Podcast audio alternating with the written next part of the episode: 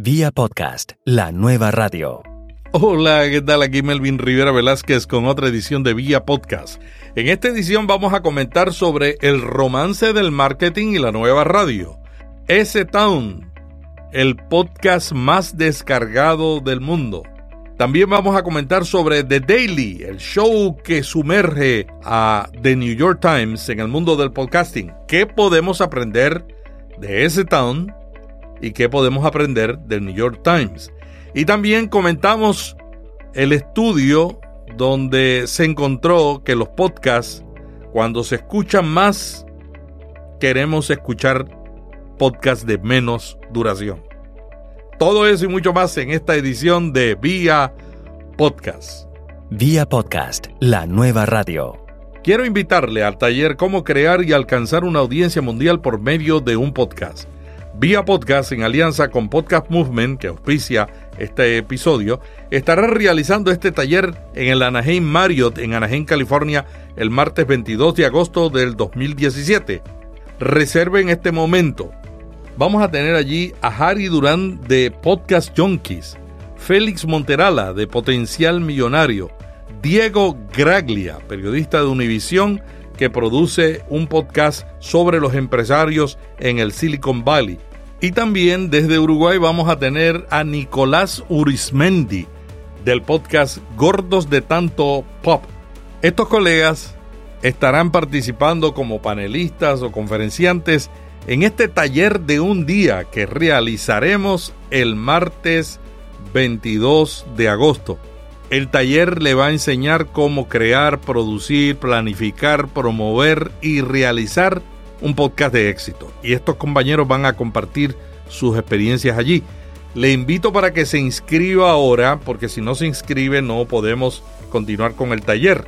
Son solamente 75 dólares. Va a ser un día, el día antes de Podcast Movement en Anaheim, California. En las notas de este podcast encontrará un enlace para inscribirse. Vía podcast. Vía podcast. Vía podcast es la nueva radio. Esta semana publicamos una nota en viapodcast.fm titulada El romance del marketing y la nueva radio. Los expertos en marketing que ya han probado el podcast para incrementar la demanda de marcas y productos coinciden en que hay algunas características que deben tener los podcasts para que la publicidad sea efectiva y genere permanencia en los consumidores. Y estas son estas características. Número uno, exclusividad. Mediante el podcast, la marca o empresa le puede dar contenido a sus consumidores que no encontrarán en ninguna otra parte. Ellos sentirán que se les tiene en cuenta al darles la exclusiva. La segunda característica es la cercanía. Nada genera más fidelidad por parte de los consumidores o clientes que sentir que tienen un vínculo con la marca o el producto. Por esta razón, grabar un podcast donde ellos puedan escuchar la voz de la marca resulta algo muy satisfactorio y el resultado se ve reflejado en los números. Número 3. El tiempo de permanencia. Si un sitio web, medio de comunicación, página de alguna marca o producto decide incluir podcast, esto asegurará que las personas pasen más tiempo en él. Los podcasts duran por lo general entre 10 y 20 minutos, aunque por supuesto sabemos que es un tema muy discutible porque hay muchos de una hora que tienen mucha audiencia. Esto significa que las personas, mientras están escuchando el podcast online, pueden descubrir más cosas sobre el sitio web.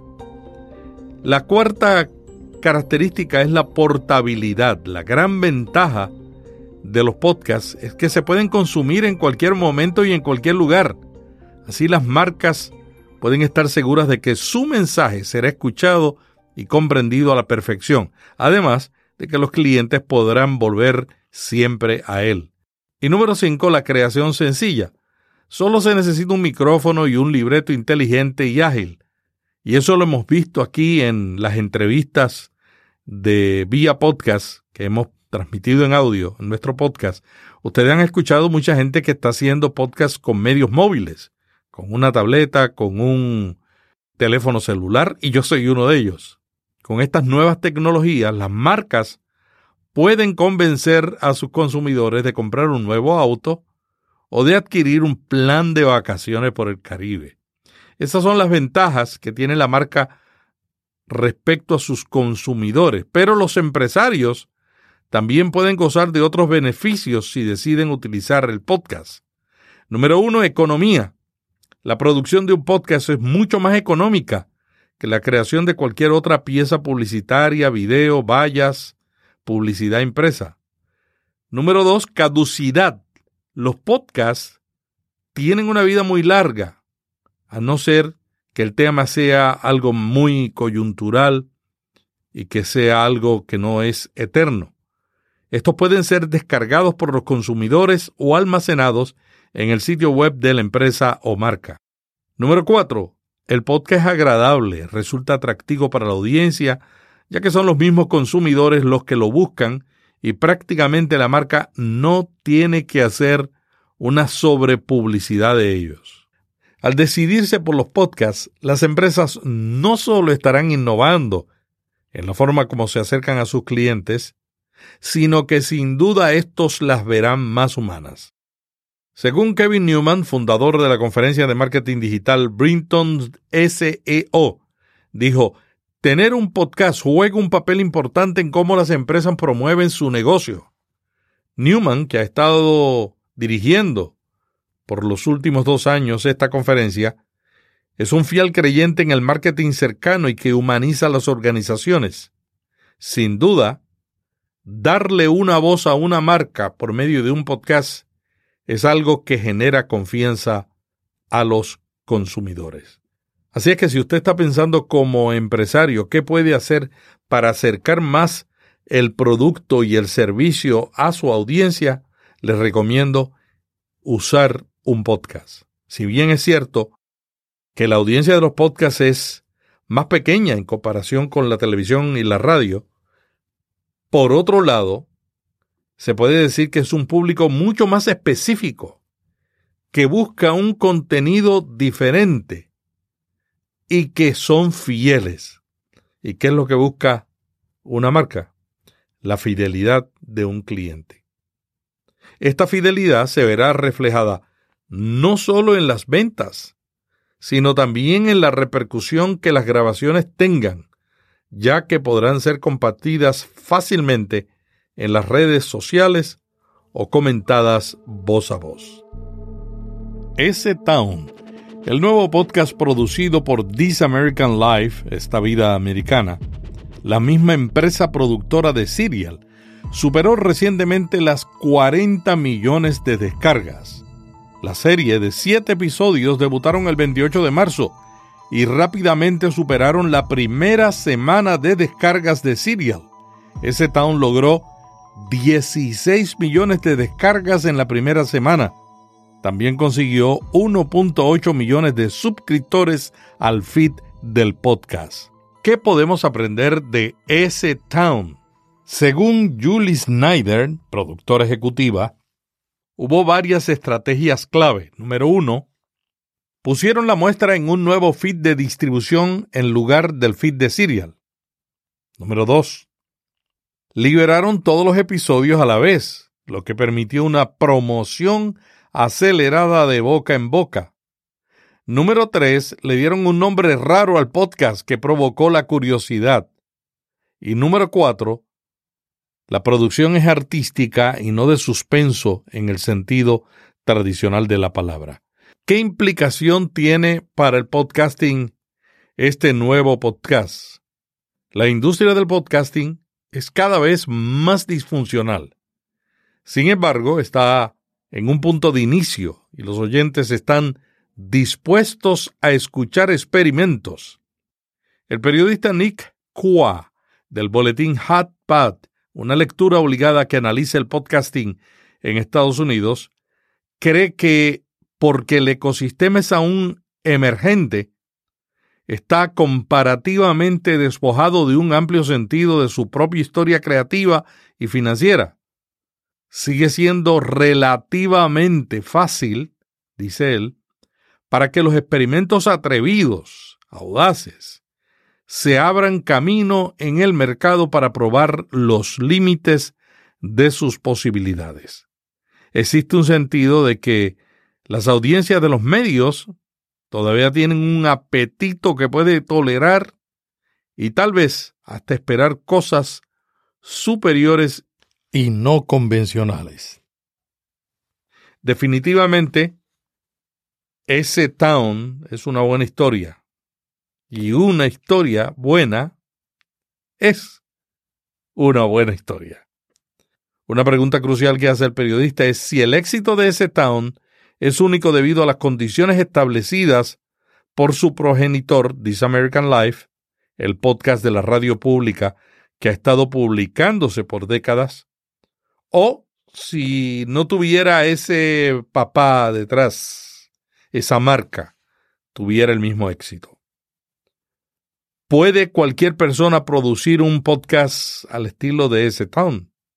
Yo creo que sí, pero la pregunta es si la industria del podcasting está preparada para otros éxitos de esta proporción, provenientes de cualquier lugar, o solo del grupo de Ira Glass en la radio pública de los Estados Unidos. Bueno, Qua dice que es difícil decir, pero la situación de pedigrí de el papá probablemente desempeñó un papel grande en la aceptación de esta nueva serie, ese Town. Hay muchas cosas, dice él, que francamente no se pueden repetir. Bueno, y uno de los acontecimientos más importantes en Estados Unidos en los últimos tres meses en el mundo del podcasting ha sido el lanzamiento que hizo el New York Times de el podcast The Daily. Este podcast ya llega a casi 20 millones de descargas y se ha convertido desde que salió el miércoles primero de febrero de este año en toda una sensación mediática. Pero no solo el nombre del New York Times es lo que ha hecho que The Daily sea todo un éxito. Sus productores, desde que se embarcaron en la aventura, lo tenían claro. Si querían entrar en el mundo del podcasting, debían hacerlo por todo lo alto. Así que se valieron de ciertas herramientas y estrategias que hasta la fecha están resultando muy bien. Veamos qué podemos aprender del el podcast de Daily. Número uno, contrataron un equipo de trabajo de primera, encabezado por la productora radial Lisa Tobin y el periodista Michael Barbaro. Los dos periodistas habían trabajado juntos en un podcast llamado The Run-Up en octubre del año pasado. Ambos se entendieron a la perfección y el podcast obtuvo resultados satisfactorios, incluso llegó a ser el número dos en iTunes. ¿Cómo describe Michael Bárbaro al podcast de Daily? Dice, no es del todo un podcast, aunque se puede escuchar donde se escuchan los podcasts.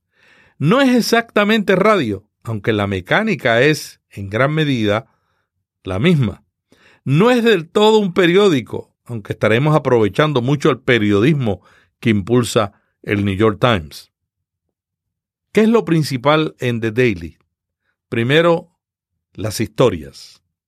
Ellos entrevistan y tienen invitados y todo el podcast es alrededor de esos dos componentes. Otra cosa que llama la atención es la forma como abordan los temas.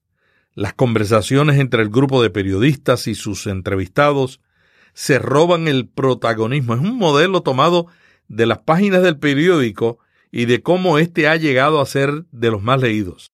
The Daily compite exitosamente con monstruos del podcasting en Estados Unidos como Stuff You Should Know, cosas que debes saber, y otro podcast muy popular The Bernie Sanders Show. El equipo que graba este podcast saben que el tono con el que cada episodio es grabado tiene que ser íntimo y tiene que ser un sello de éxito. y cada episodio es una fiel muestra de que la incursión en el contenido de audio en Internet es una decisión inteligente y vanguardista que no solamente la ha tomado el New York Times, sino que también el periódico The Guardian de Inglaterra, el Wall Street Journal, también han entrado al mundo del podcast. Esto no quiere decir otra cosa más que ahora la competencia será no solo en los puestos de periódicos, sino también en los portales de contenido multimedia como iTunes. Otra cosa que llama la atención de este podcast es la duración de cada episodio. El programa es subido todos los días a las 6 de la mañana, hora del este de Estados Unidos. Siendo conscientes de esto, sus productores y equipos de periodistas crearon un formato que no pasa los 20 minutos, para que los oyentes puedan disfrutar de las entrevistas, los comentarios y las noticias más relevantes mientras toman su desayuno, dan su caminata diurna o se dirigen a sus trabajos. En esos 20 minutos, Bárbaro, el presentador del show, recibe invitados especializados, crea pequeños debates de temas coyunturales y al final comenta los titulares de las noticias más destacadas. Los libretos son ágiles, la forma de abordar los tópicos son directas y la interacción con todo el equipo es dinámica. Y eso hace al podcast de Daily un compañero perfecto para comenzar el día. Aquí en Vía Podcast vamos a continuar analizando podcasts que han tenido éxito y cuáles son los elementos que están detrás de ese éxito, porque podemos aprender de los grandes, podemos aprender de los que están comenzando y podemos aprender de nuestros propios errores. Bueno, y para finalizar esta edición de Vía Podcast, donde estamos compartiendo comentarios y análisis de acontecimientos de la industria del podcasting, queremos compartirle un estudio reciente sobre la duración de un podcast que tiene alarmado a medio mundo. Lipsing, una de las empresas más antiguas de hospedaje de podcast, informó recientemente que según las estadísticas a las que tienen acceso, los podcasts más populares duraban cerca de una hora. Pero una nueva investigación dice algo un poco diferente. En un reciente estudio realizado por Bridge Ratings entre personas de más de 13 años de edad en Estados Unidos que frecuentemente recurren a los podcasts, demostró que estas, entre más podcasts escuchan en un mes, menos es el tiempo que quieren invertir escuchándolos. A pesar del interés que estas personas mostraron por los podcasts, prefieren que estos no sean tan largos. Esto ha causado una gran discusión, inclusive en el grupo Solo Podcasting en Facebook, que estamos moderando, porque mucha gente dice que la duración no es tan importante como el contenido. Yo opino que mantener la atención en un contenido extenso es más retador, más difícil aunque también lo breve también toma, lo, breve y bueno también toma mucho tiempo. Les comparto algunos de los comentarios en la comunidad Solo Podcasting en Facebook, que ahora está abierta a todo el público, ya no es privada. Julio Muñiz dice, yo creo que existen muchos tipos de escuchas. No todos son iguales, depende mucho del tópico del podcast. Por supuesto, la data quiere empaquetar a todos por igual, pero no se puede. Uno tiene que saber quién lo escucha, qué funciona para ellos y realizar un contenido de acuerdo a esto. Roberto Sasuke del podcast Te invito a un café dice, yo estoy de acuerdo con esos resultados, por ejemplo, yo estoy suscrito a podcasts de una hora o más que me encantan realmente, pero no siempre tengo el tiempo para escucharlos completos, por lo que yo he deseado que sean más cortos. Roberto produce un podcast diario de psicología. Iscaret García Flores de México, emprendedora que usa el podcast para su compañía de consultoría, dice, concuerdo con Julio Muñiz. Para todo público hay desde personas que prefieren 30 minutos hasta una hora. Considero que lo importante aquí es no enfocarnos en lo que es mejor para nosotros, sino escuchar lo que nuestra audiencia prefiere. Al final, son ellos los que nos escuchan. Félix A. Montelara del podcast Potencial Millonario dice, Yo no sé cuál es la verdad. Lo que sí sé es que si un podcast es muy largo, cuando se pone aburrido, lo dejo de escuchar. Patricio Gutiérrez Zapata dice, pienso que desde el punto de vista de la atención, la duración no importa mientras el programa sea entretenido. Pero hay otro factor que entra en juego, que es dónde y cuándo uno escucha. Pues antes yo escuchaba un podcast que duraba alrededor de una hora y a veces más. Y lo podía escuchar de forma casi continua en una o dos sesiones de 40 minutos. Pero ahora que tengo trayectos de 15 minutos a pie, me da para escuchar podcasts más breves de 15 minutos en un trayecto o de dos veces si es de 30 y tantos minutos. Dependiendo de lo fácil que sea escuchar o de la velocidad del locutor, podría ser que escuche uno más largo a 1.5 de velocidad. Francisco González Gómez dice, ¿es mejor un libro corto que uno largo? ¿Decidimos qué película ver por la duración? Si a uno solo le preocupa llenar un hueco, se mira el tiempo. Si lo que quieres es calidad, te da lo mismo. ¿Un podcast largo? Pues busque el momento adecuado o usa el botón de play y pausa, que para eso está. Estas fueron las reacciones en la comunidad de Solo Podcasting a este artículo que publicamos esta semana en Vía Podcast. Se llama Se escuchan más podcasts, pero en menos tiempo. Bueno, y de esta manera finalizamos esta edición de Vía Podcast. Quiero recordarle que tendremos el taller Cómo crear y alcanzar una audiencia mundial por medio de un podcast. Vía Podcast, en alianza con Podcast Movement, estará realizando este taller en el Anaheim Marriott, en Anaheim, California, el martes 22 de agosto. Reserve en este momento. Los cupos son limitados. Si no tenemos suficientes personas registradas con anticipación, no podemos realizar el evento. Cuesta solo 75 dólares. Y en las notas de este episodio puede encontrar el enlace para inscribirse. Hasta la semana que viene les dice Melvin Rivera Velázquez. Vía podcast. Vía podcast. Vía podcast es la nueva radio.